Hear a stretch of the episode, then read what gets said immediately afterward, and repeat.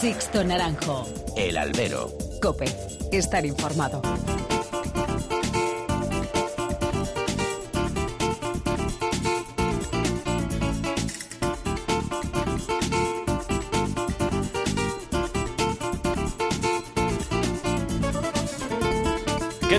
Muy buenas y bienvenidos a esta nueva emisión del Albero, a la cita con los toros que tenéis todos los miércoles aquí en cope.es.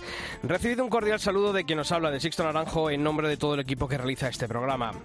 El toreo es un arte vivo, una disciplina en constante evolución, como también son los gustos de la afición que pobla las plazas de toros. Y así ha sido durante siglos y ahora, aunque quizá la perspectiva del tiempo nos impide darnos mucha cuenta, también estamos inmersos en esa evolución del toreo y de los gustos. La afición se dividió con José Luis Belmonte, los arquitectos del toreo moderno. Ambos sentaron las bases y las vías por las que iba a transitar el toreo hasta nuestros días. Después de la guerra, Manolete fue el gran unificador del toreo.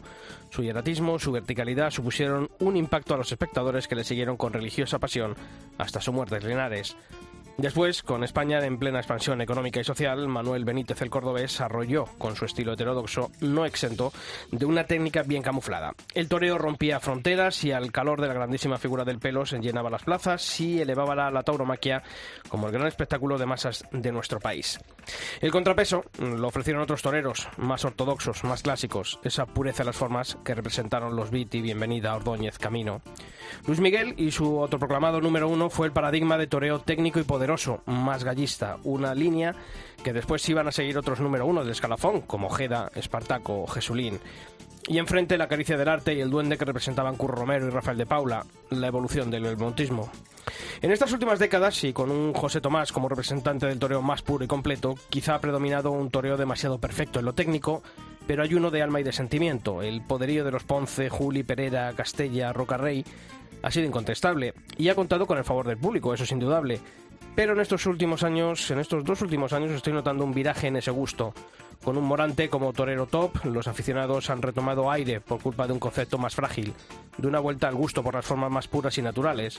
Los Urdiales, Aguado, Ortega, De Justo, Ginés son ahora los nombres del momento. El toreo sigue vivo. ¿Hacia dónde va? Pues eso solo el futuro y la lidia de un toro por parte de un torero lo deparará. Ilusionante, ¿verdad? Comenzamos.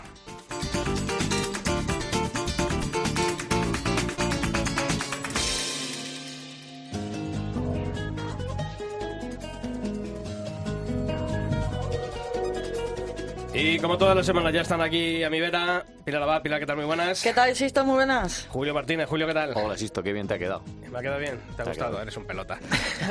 y Antonio José Candel también por aquí, ¿qué tal? ¿Qué tal? Muy bien todo. Pues hay que conocer, como hacemos todas las semanas aquí en el Albero, comenzar esta nueva edición conociendo los principales temas que ha dejado el mundo del toro durante esta última semana.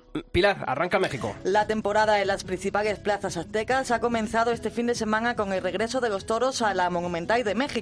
En este festejo cortó una oreja Juan Pablo Sánchez. El español Emilio de Justo debutó en ruedo mexicano saliendo a hombros en Aguascalientes. Rupturas. Varios han sido los diestros que han dado por concluida su relación de apoderamiento. Álvaro Lorenzo lo ha dejado con Fernando Lozano, la novillero Rocío Romero ha roto con Óscar Fernández y el francés Carlos Olsina con Lolo de Campos. Las fijaciones de la izquierda. El grupo de Más Madrid en la Asamblea Regional ha pedido el cierre del Centro de Asuntos Taurinos de la Comunidad de Madrid y el fin de las subvenciones a la tauromaquia. Vuelven los toros al CEU. Este jueves regresan las conferencias del aula de tauromaquia de la Universidad San Pablo CEU. Su presidente, Rafael Cabrera Bonet, hablará sobre el toro de posguerra en Madrid. Será a las 7 horas de la tarde en el Salón Príncipe del Real Casino de Madrid. Y Justicia Valenciana. El Tribunal Superior de Justicia de la Comunidad Valenciana ha reconocido a los profesionales taurinos el derecho a la prestación extraordinaria por desempleo aprobada por el Gobierno para el sector cultural durante el estado de alarma. Y una última hora también, la Junta de Castilla y León ha concedido 3,2 millones de euros a los ganaderos de Bravo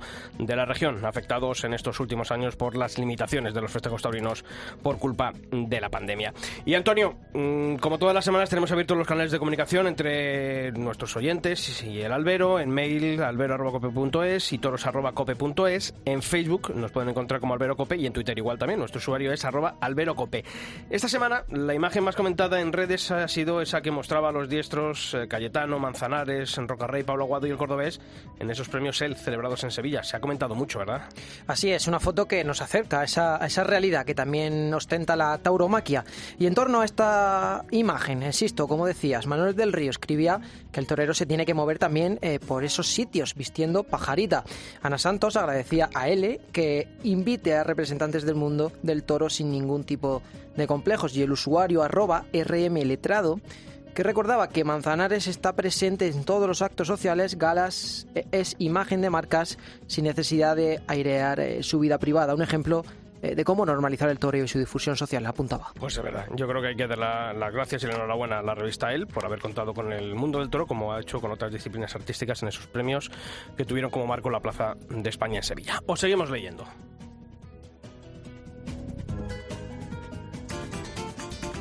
Sixto Naranjo. El albero. Cope. Estar informado. Lo voy a hacer una locura, voy a hacer una locura, otra locura. Hacer una locura, voy a hacer una locura, otra locura.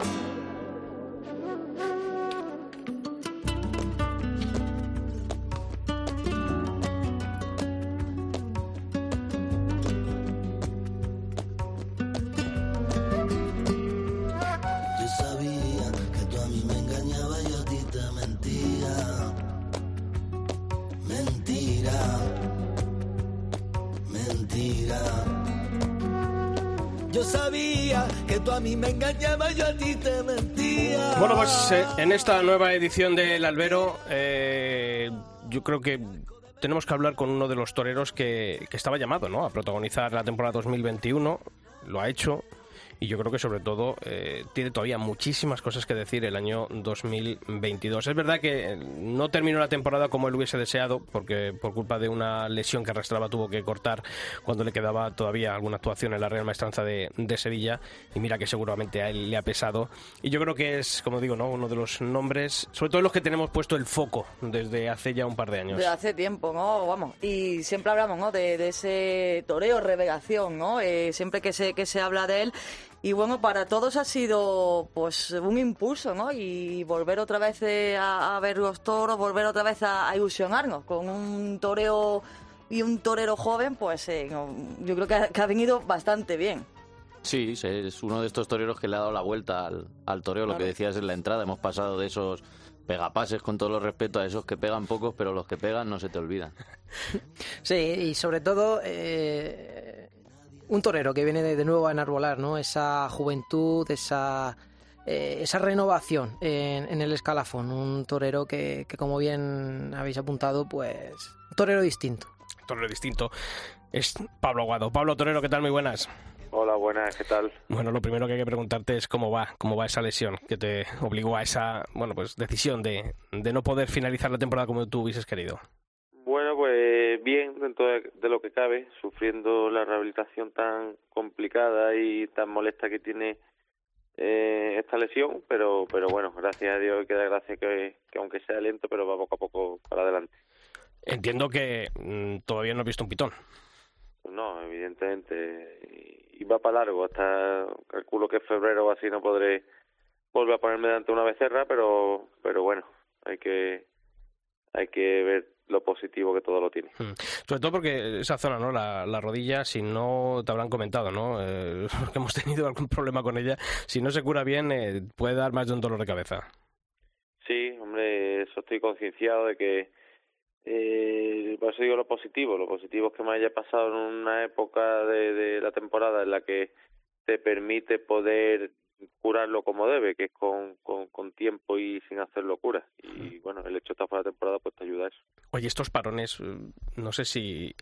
Eh, ¿Cómo se llevan, no? Porque fíjate, hace un par de años, bueno, hace un par de años, hace un cuarto de hora con la pandemia tuvimos que parar todo, vosotros también.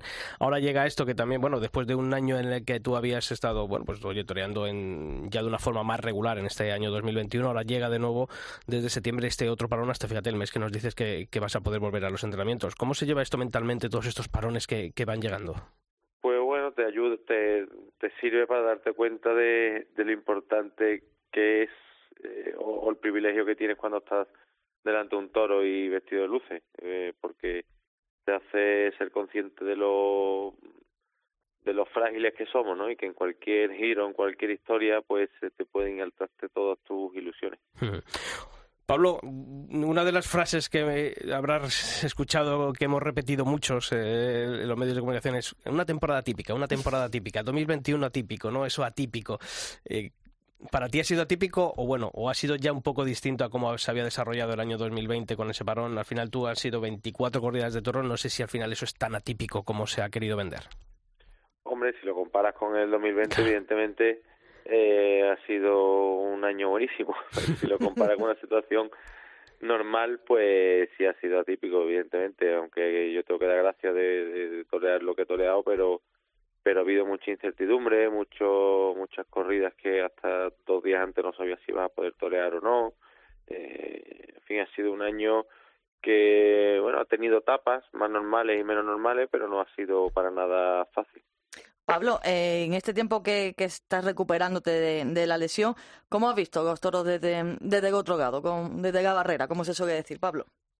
Pues bueno, un poco con la pena de bueno de seguir la, feria de Sevilla por, por una televisión y ver que tendrías que estar vestido de luces y, y no puedes, pero por otro lado pues siempre digo que antes que torero soy aficionado y también disfruto viendo a los compañeros, eso no, no cabe duda.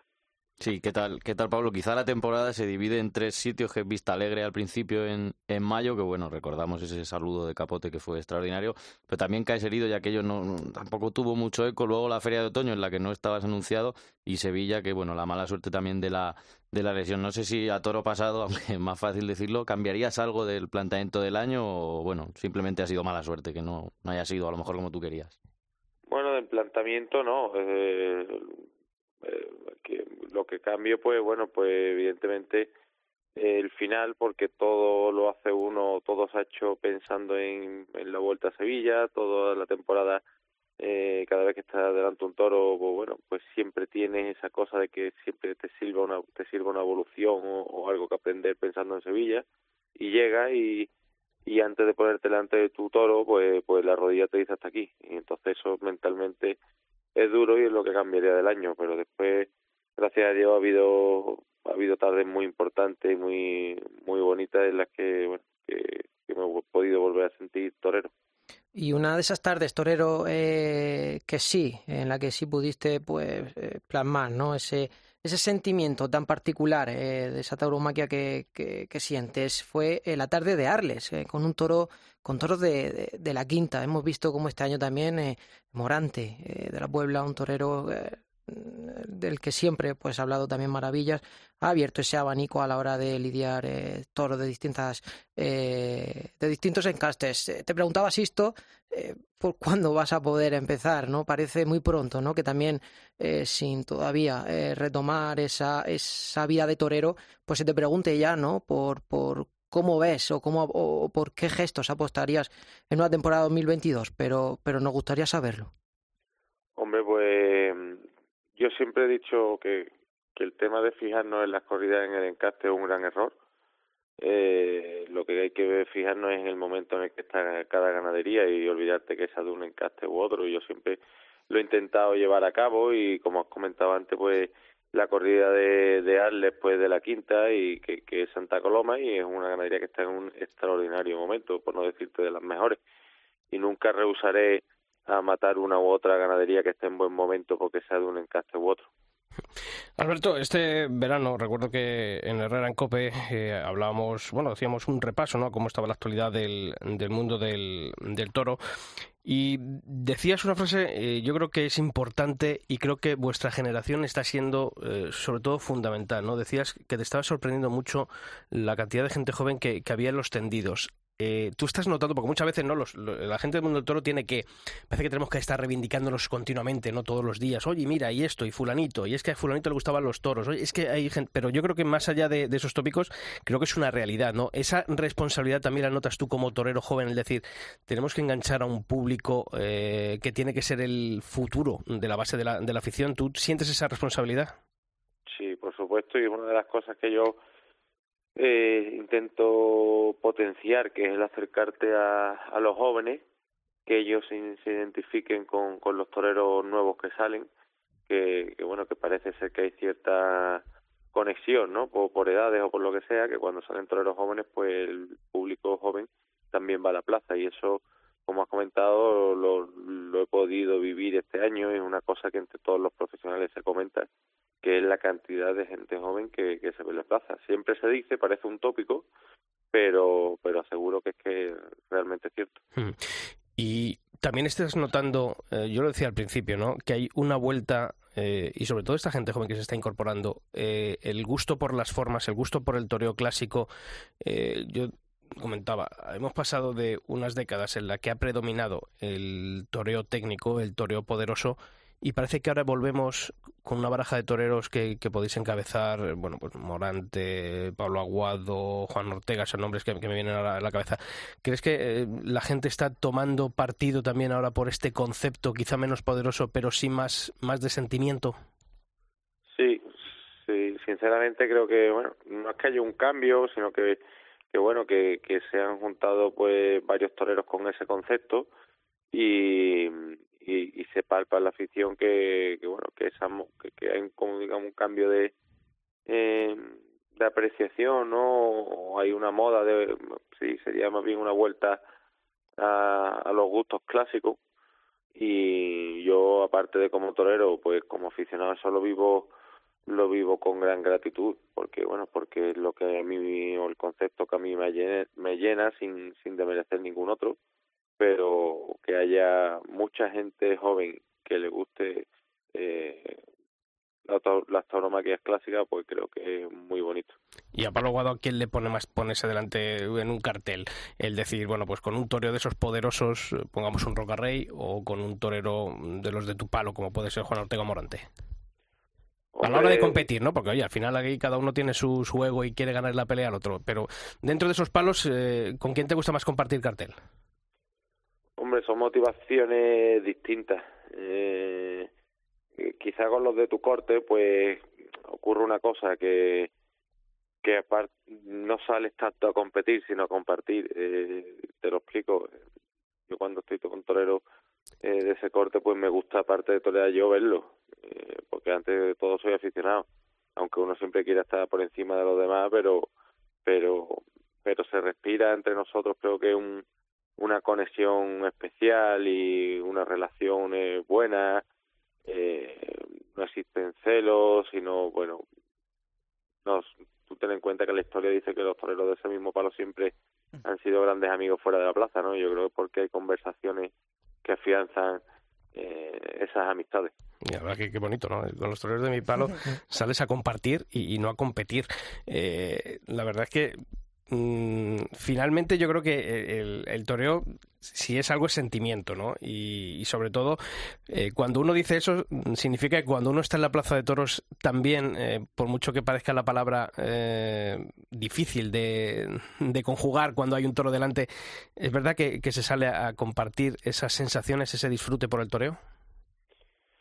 Sí, lo que pasa que bueno, que después después también está el amor propio de cada uno, de querer, hombre, Claro, de querer claro. estar por encima, eso es lógico y tiene que ser así y además tiene que ser así de una forma sana, no una forma violenta ni una forma como si esto fuera tener que ganar un partido de fútbol en absoluto, es una forma mm, de querer estar por encima del otro, pero pero pero mostrando tu tauromaquia, compartiéndola con él y, y si él pues tiene esa tarde de suerte, pues al revés, alegrarte y disfrutar de su tauromaquia. Pablo, eh, hemos estado hablando antes de los jóvenes, siempre has hablado de los jóvenes, eh, de mostrar esa cercanía con ellos. Yo no sé si durante este tiempo en el que, pues todos, ¿no? Hemos tenido que parar eh, nuestras vidas un poco, eh, no sé si habrás pensado o habrás hablado también con compañeros eh, alguna manera de, promocionar, ¿no? Como siempre decimos, la fiesta, de dar a conocer la fiesta, de mostrar esa cercanía quizás con, con los jóvenes, de, de mostrar eh, pues el mundo del toro, ¿no? A la gente que, que se conozca, ¿no? Eso que, que tanto echamos de menos, esa publicidad que siempre desde los medios de comunicación decimos que, que hace falta, ¿no? Para que, para que este mundo, al fin y al cabo, por lo menos que no reciba esos ataques que estamos recibiendo y alguna manera de defenderla, Pablo.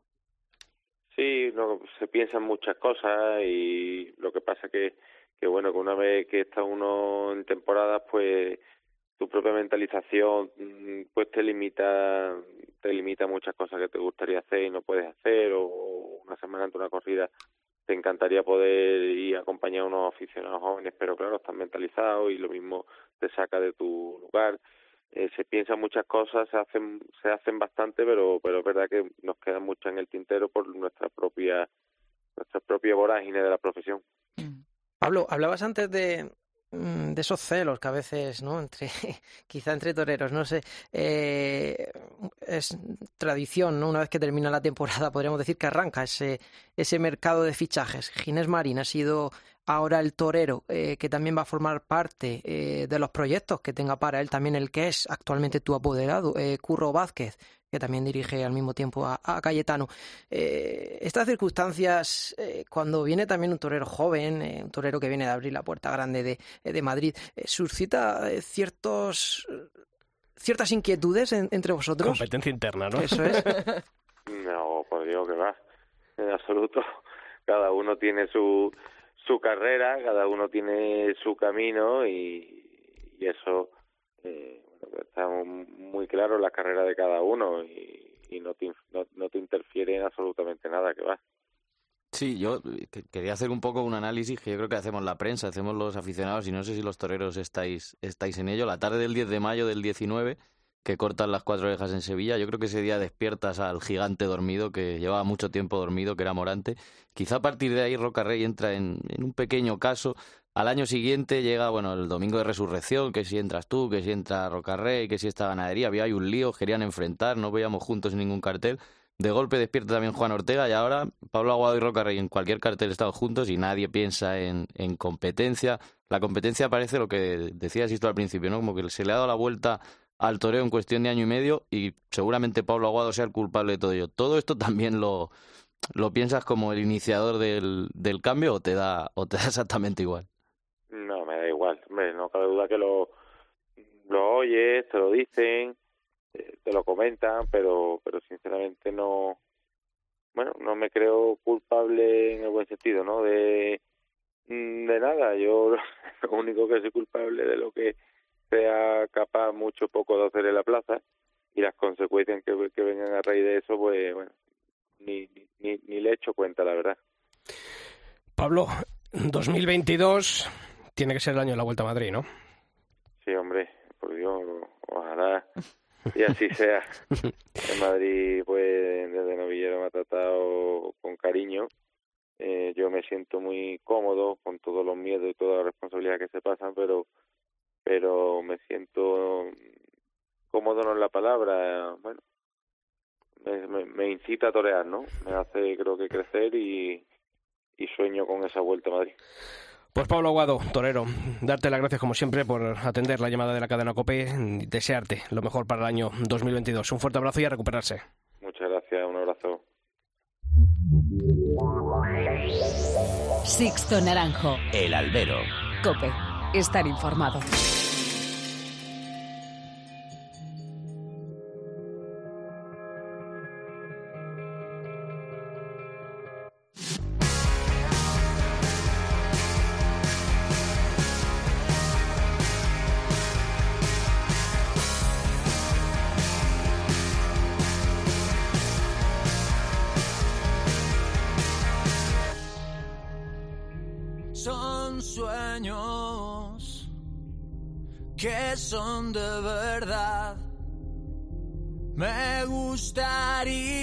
Fuera real.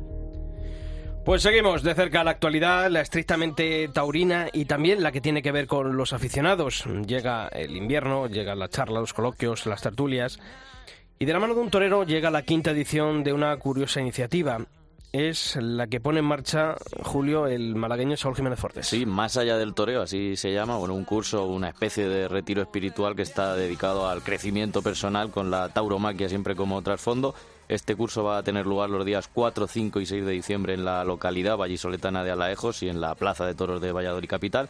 Está dedicado a, a, los aficionados, aunque como nos ha dicho el propio torero Fortes, no hace falta saber de toros para disfrutar. Mira, así surgió esta iniciativa.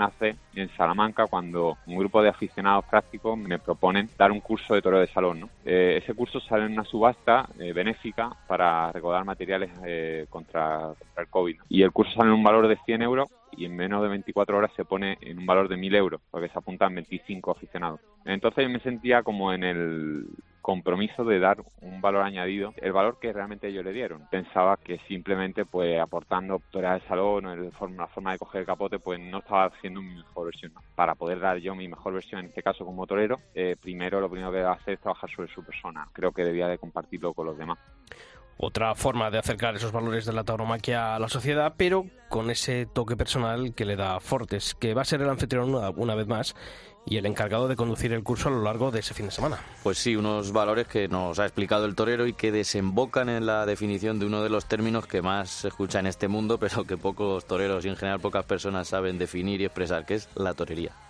la valentía, la, el compromiso, la pasión, la responsabilidad, la lealtad, son valores que son de todos los ámbitos, pero el conjunto de todo ello es lo que nosotros llamamos torería. ¿no? Para mí el toreo es como el camino, eh, que para otros pues será el, budismo o será el, el, arte marcial, o para mí es el camino eh, por el cual yo como persona puedo alcanzar la realización. El plazo de inscripción ya está abierto, se cierra el 2 de diciembre, así que todavía hay tiempo para todo aquel que esté interesado. Toda la información para apuntarse la pueden encontrar en nuestra web, en cope.es. Y si merece la pena ir, pues responde Fortes sí tienes ese, ese ¿no? Ahora recientemente, bueno, en el último que hubo me acuerdo una madre que me, me llamó emocionada, ¿no? De, de, de, ver el cambio que había visto en su hijo, que era novillero y de unos 18, 19 años. Eso te reconforta mucho, es bonito y bueno, la verdad que se vive un ambiente muy mágico, muy sanador, más allá de, de lo divertido que pueda ser, ¿no? Porque al final es, es, muy liberador, ¿no? Cuando tú pasas un fin de semana con un grupo de personas que prácticamente no conoces y termina siendo como si fuese una hermandad, ¿no? Pues esa hermandad taurina Julio lo que está deseando es volver a ver a Saúl Jiménez Fortés vestido de luces. Bueno, ¿cómo va también la recuperación del torero malagueño? Pues se han cumplido ahora tres meses y medio desde que se operó de la rotura del ligamento cruzado que tuvo eh, tras torear la corrida de Vitorino en Madrid el pasado mes de junio. Y el torero cree que para finales de este año ya va a poder estar al 100% para bueno, comenzar a prepararse, torear animales en el campo y ojalá poder arrancar la temporada pronto, que bien lo merece porque menudos años lleva Fortés prácticamente mi última temporada normal eh, fuera del 2018, eh, ¿no? En el 2019 lo del tobillo, en el 20 de la pandemia toramos unas poquitas de corrida, pero muy poquita y este año también. Pero digamos que la última temporada que pasé por un, por nada más, por una temporada taurina no extensa fue el 18 y, y entonces pues bueno, yo creo que ya uno es otra persona diferente por tanto eh, tiene otro torero que ofrecer diferente y en este transcurso de tiempo evidentemente han pasado muchísimas cosas no y entre eso pues este año ha sido una temporada muy emocionante muy bonita como has visto como aficionado han aparecido muchísimos toreros y entonces bueno pues tienes que ganarte el sitio de nuevo otra vez ilusionar a los aficionados pues ojalá que se pueda reenganchar pronto al circuito de las ferias Fortes y la temporada que viene podamos contar todos los éxitos aquí, en el Albero. Sixto Naranjo. El Albero. Cope, estar informado.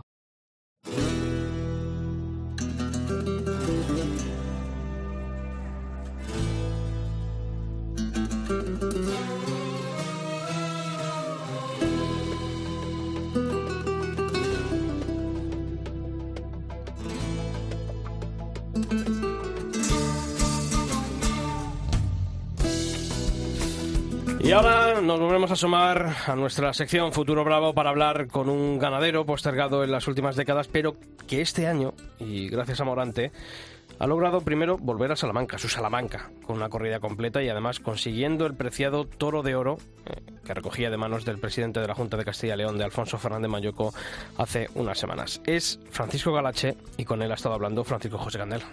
Eh, así es, Sisto. Hoy nos vamos a ir hasta la finca Hernandinos, ubicada en el municipio salmantino de Villavieja de Yeltes, puro campo charro.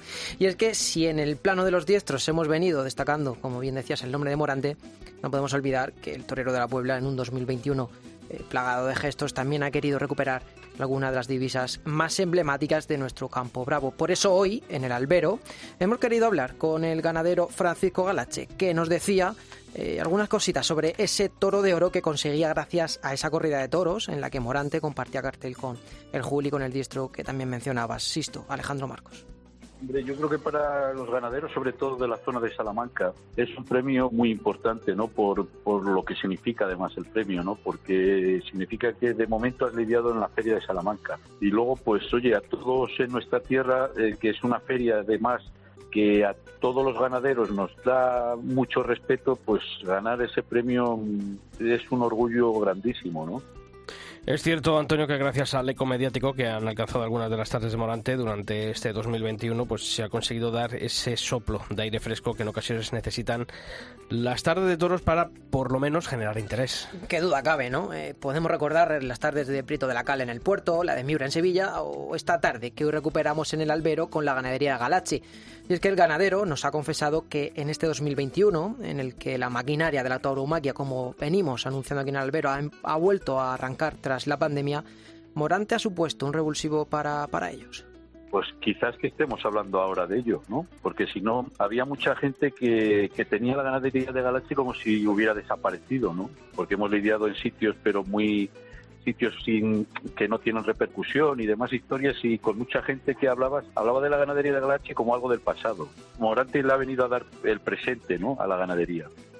Y la verdad es que lo hemos ido desmenuzando aquí con algunos de estos ganaderos que nos han ido contando cómo ha sido o cómo está siendo su situación tras la pandemia. Y en el caso de Francisco Galache, la situación tampoco es más halagüeña que en otras divisas, aunque por supuesto que guarda cierta esperanza pues han sido unos años muy duros, ¿no? Y luego lo ha venido a rematar la pandemia. En el momento en que se encuentra la ganadería, yo creo que en un momento muy bueno, ¿no? Luego el problema es en el momento que se encuentra quizás la fiesta de los toros, ¿no? Que yo creo que todavía no, no hemos reaccionado ni revolucionado todo el sistema como está, ¿no? Hombre, eh, vemos más luz que hace unos años, pero todavía la luz que se ve no es muy clara. La divisa de Francisco Galache sin duda es otro de esos hierros que deberíamos de tener en cuenta para la próxima temporada de 2022 y que ojalá podamos ver anunciada en muchas más ferias más allá de Salamanca. En todo caso, Sisto, el interés estará más eh, que garantizado y eso, como ya hemos comentado, es lo que necesita la, la tauromaquia. Lo has dicho, el interés y, por qué no decirlo también, variedad. Gracias, Antonio.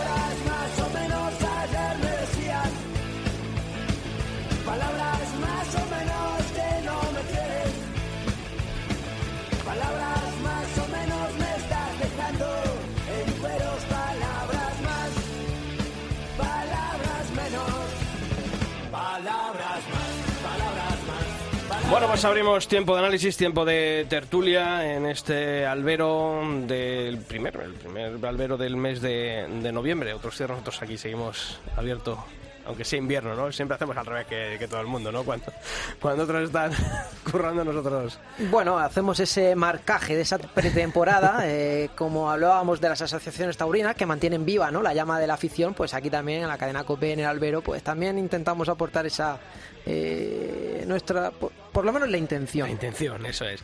Bueno, pues también tenemos que saludar a nuestro compañero de Cope Ciudad Real, es director del programa Cargando la Suerte, y allí han comenzado esa andadura en esta emisora. Manuel del Moral, ¿qué tal? Muy buenas y bienvenido. Buenas tardes, gracias. ¿Me oyes? Ahora sí, Manuel, digo, le hemos, le hemos saludado y le hemos despedido demasiado pronto. te oímos, te oímos. Buenas tardes y que bien hallado. Pues muchas gracias por estar aquí esta semana. Oye, ¿cómo ha sido esta, ese, bueno, pues el darle a Cope Ciudad Real la voz del mundo del toro con Cargando la Suerte? Pues ha sido todo un éxito. La verdad es que estamos un poco abrumados de la respuesta que ha tenido.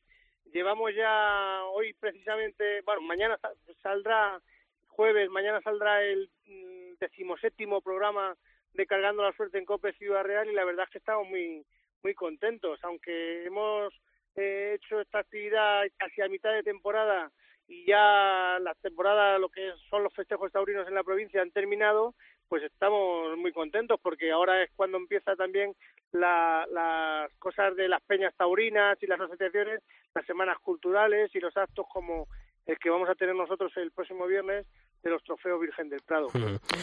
Pero, Manuel, a mí lo que se me cae el alma a los pies, la verdad, es cuando uno, bueno, pues abre eh, vuestra página, ¿no? Cargandolaszsuerte.com o hoy, por ejemplo, también los compañeros de Aplauso lo llevaban en su portada, eh, el estado de la Plaza de Toros de Ciudad Real, en un completo abandono. Una plaza que ha tenido actividad taurina hasta antes de la pandemia. No es una plaza que, digamos, que lleva 20 años ahí deja de la mano de Dios, es casi una plaza que ha estado abierta hasta antes de ayer.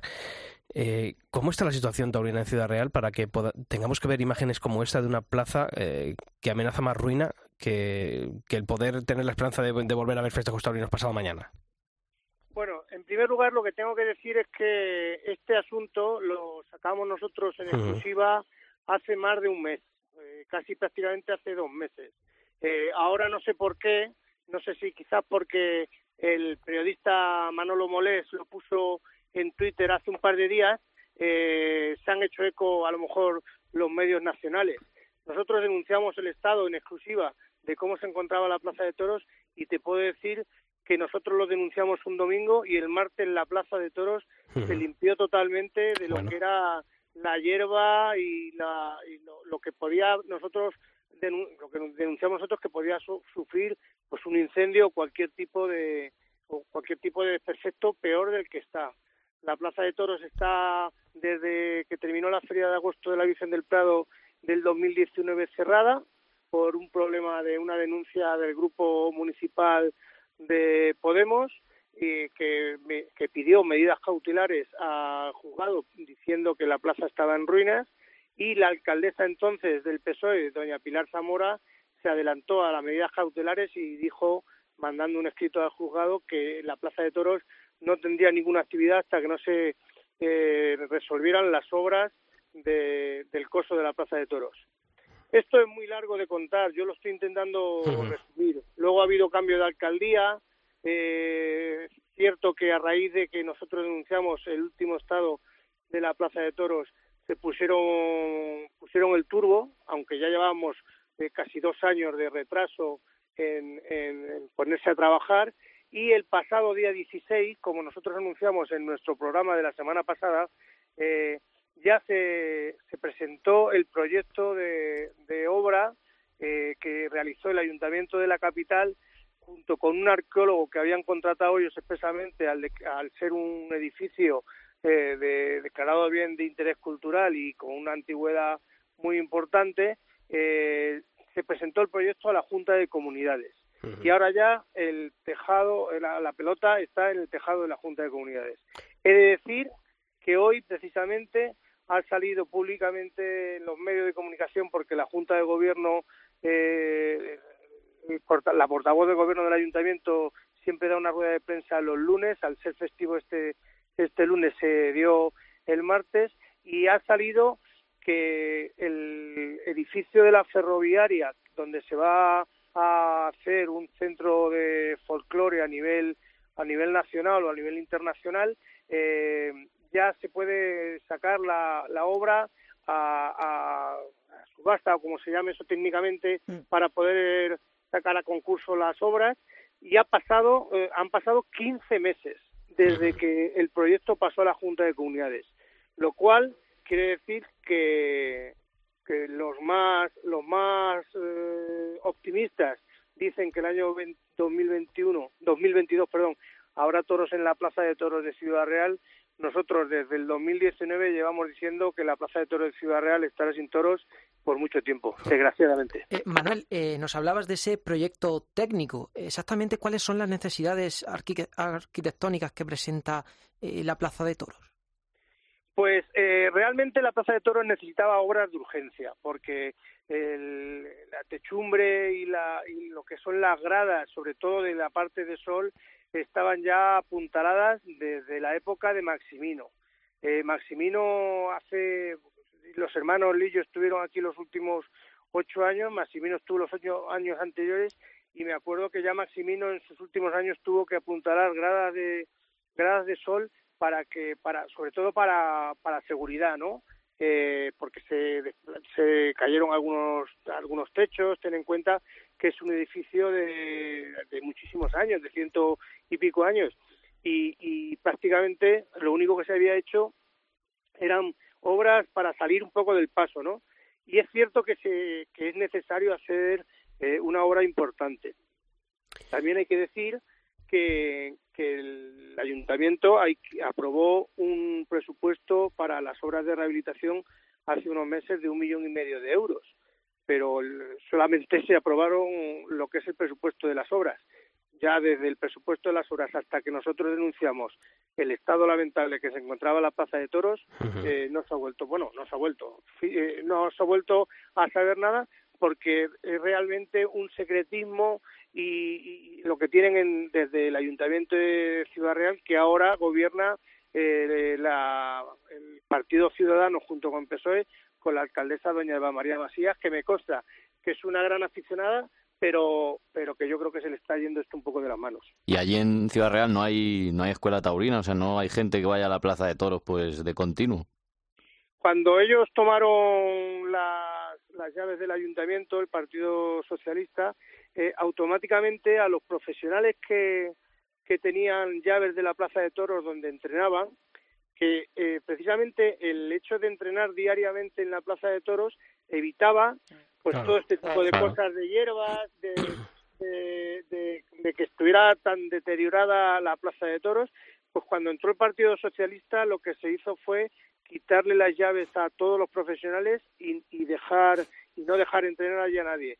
Eh, ellos alegaban que, que para ejercer la, los entrenamientos cualquier profesional allí debería de haber un seguro de responsabilidad civil y no lo había, cosa que a mí me extraña porque creo, dentro de mi ignorancia no lo sé, pero creo que cualquier edificio, sobre todo de propiedad municipal, debería tener un seguro de responsabilidad civil, independientemente de que haya actividad o no haya actividad.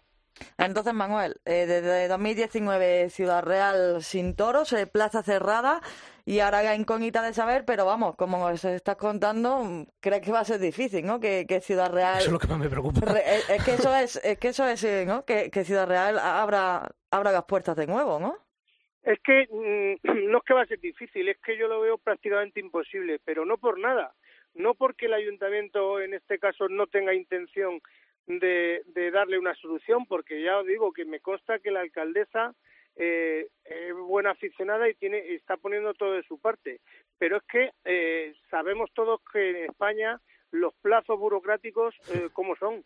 Entonces, si el edificio de la ferroviaria en la capital eh, se ha tirado en, en, en periodo de espera para aprobación con sus cosas que tiene eso burocráticamente de esto sí se puede hacer esto no al ser edificios muy muy significativos y muy peculiares eh, eh, se ha tirado 15 meses no creo que la plaza de toros el, el periodo de, de proceso burocrático sea menor de ese tiempo ya os digo que, que aquí por ejemplo es que solamente estamos, nosotros somos Quijotes, estamos, somos los únicos que estamos defendiendo esto y denunciando esto. Aquí hay medios importantes en la capital que hacen información taurina y no han sacado ni una letra de esto. Aquí somos los únicos, eh, cargando la suerte tanto en la web como en COPE Ciudad Real, los que estamos intentando denunciar esto, junto con la Asociación más importante que hay en Ciudad Real, que es el Ateneo Taurino Mayor. Pero es que fijaos, o sea, que es eh, Barcelona, es Olot, se ahora... Se van perdiendo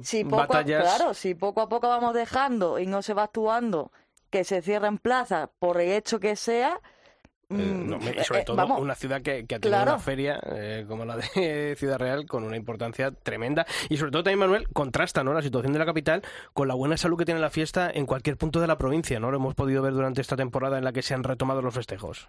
Nosotros mira somos una provincia no te voy a decir la que más pero somos una de las provincias que más festejos taurinos da a nivel nacional y teniendo en cuenta que nosotros no somos una provincia que haga mucho festejo popular, o sea, que nosotros quitando los los encierros de Fernán Caballero y los encierros de Almodóvar del Campo, festejos populares no hay, o sea, que lo que se celebran aquí realmente son corrida de toros, novilladas o becerradas. Eh, mm, es muy triste que la capital que ha sido referente, yo me acuerdo desde pequeño que mi padre era crítico taurino de, de aplausos y yo lo acompañaba desde muy pequeño que íbamos por toda la provincia y la capital se juntaba todo el centro del toreo. Y los últimos ocho años que se han dado toros aquí, tanto con la empresa eh, Toro Ciudad Real de los hermanos Lillo, como anteriormente con Maximino Pérez, que fue el que realmente le pegó una vuelta de tuerca a esto cuando contrató a José Tomás en el año 2011, eh, han pasado las, las máximas figuras del toreo. Y esto no te puedes imaginar yo eh, que profesionalmente me dedico a trabajo en una bodega y estoy con, en contacto directo con, con el mundo de la hostelería. A mí me decían muchos hosteleros, es que no te puedes imaginar lo que supone estos dos años en feria, bueno, quitándolo del COVID, que no haya habido toros. O sea, porque es que eh, cuando hay toros en Ciudad Real, se llenan los hoteles, se llenan los bares, se llenan las tiendas y eso es lo que esta gente yo creo que no que no se da cuenta.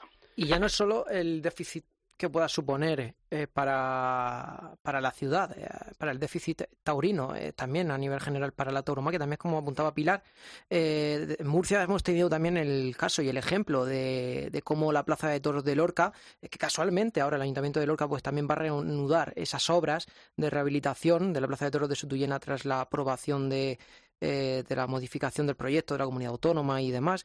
Eh, una lucha que vienen encarnando desde el Club Taurino de Lorca. Han tenido la suerte de que han podido eh, pues consolidar un estamento, podríamos decir, social bastante fuerte que ha provocado al final esa recuperación, o va a provocar, si Dios quiere, esa recuperación del coso de Sutuyena.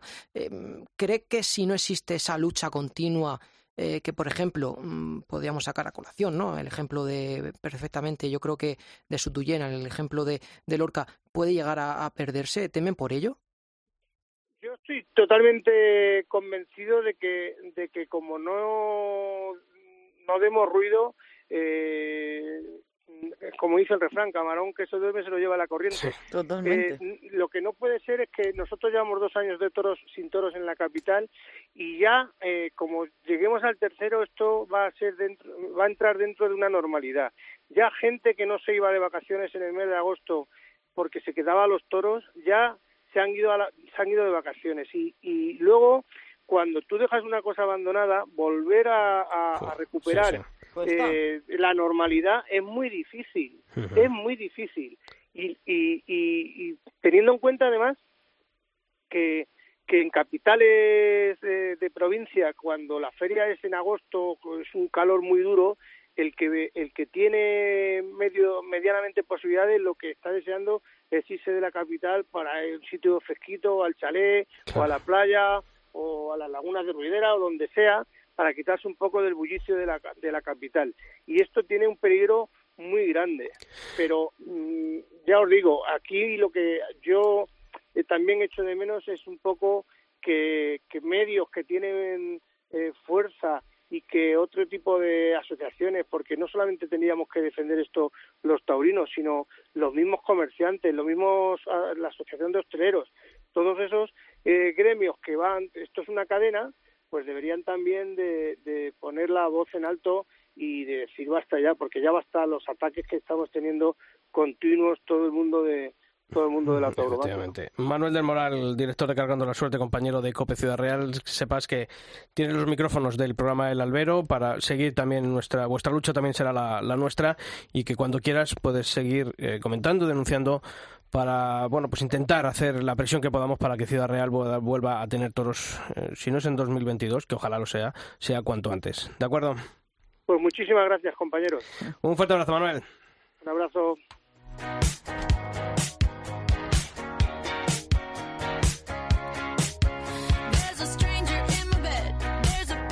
Bueno, pues nos quedamos con ese sabor eh, agridulce. Preocupa, ¿eh? La verdad que preocupa. Es muy fácil cerrar, pero es muy complicado abrir y volver sí, a siempre lo hemos dicho, porque distinto ha sido ese año, año y pico con la pandemia, porque estábamos todos, es totalmente distinto, ¿no? Pero en el momento en que tú ya echas a la gente de una plaza, es muy difícil volver a recuperar a esa gente. Y sobre todo si no existe ese, esa base social ¿no? que apueste por la continuidad, eh, al final se pierde el apoyo y se pierde el apoyo social, se pierde la reivindicación y al fijaos, eh, eh, ¿quién ha dicho que, que, tiene, que va a luchar porque eso se vuelva a abrir?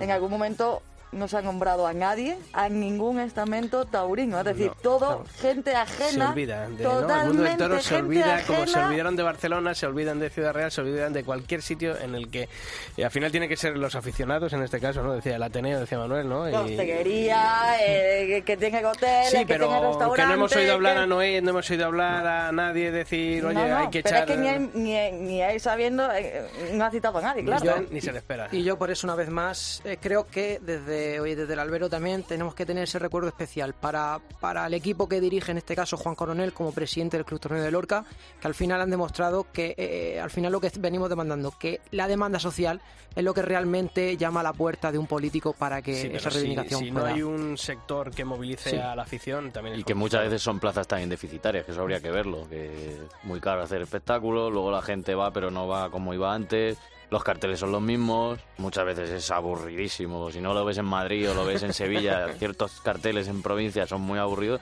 que eso también hay que analizarlo, no solo echarle la culpa al alcalde de turno, sino también a, a los que están dentro, claro.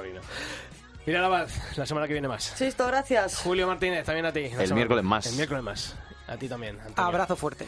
Y a todos vosotros ya sabéis que la información taurina continúa todos los días de la semana en nuestra web, en cope.es barra toros, y que nosotros aquí en el albero volvemos el próximo miércoles. ¡Feliz semana!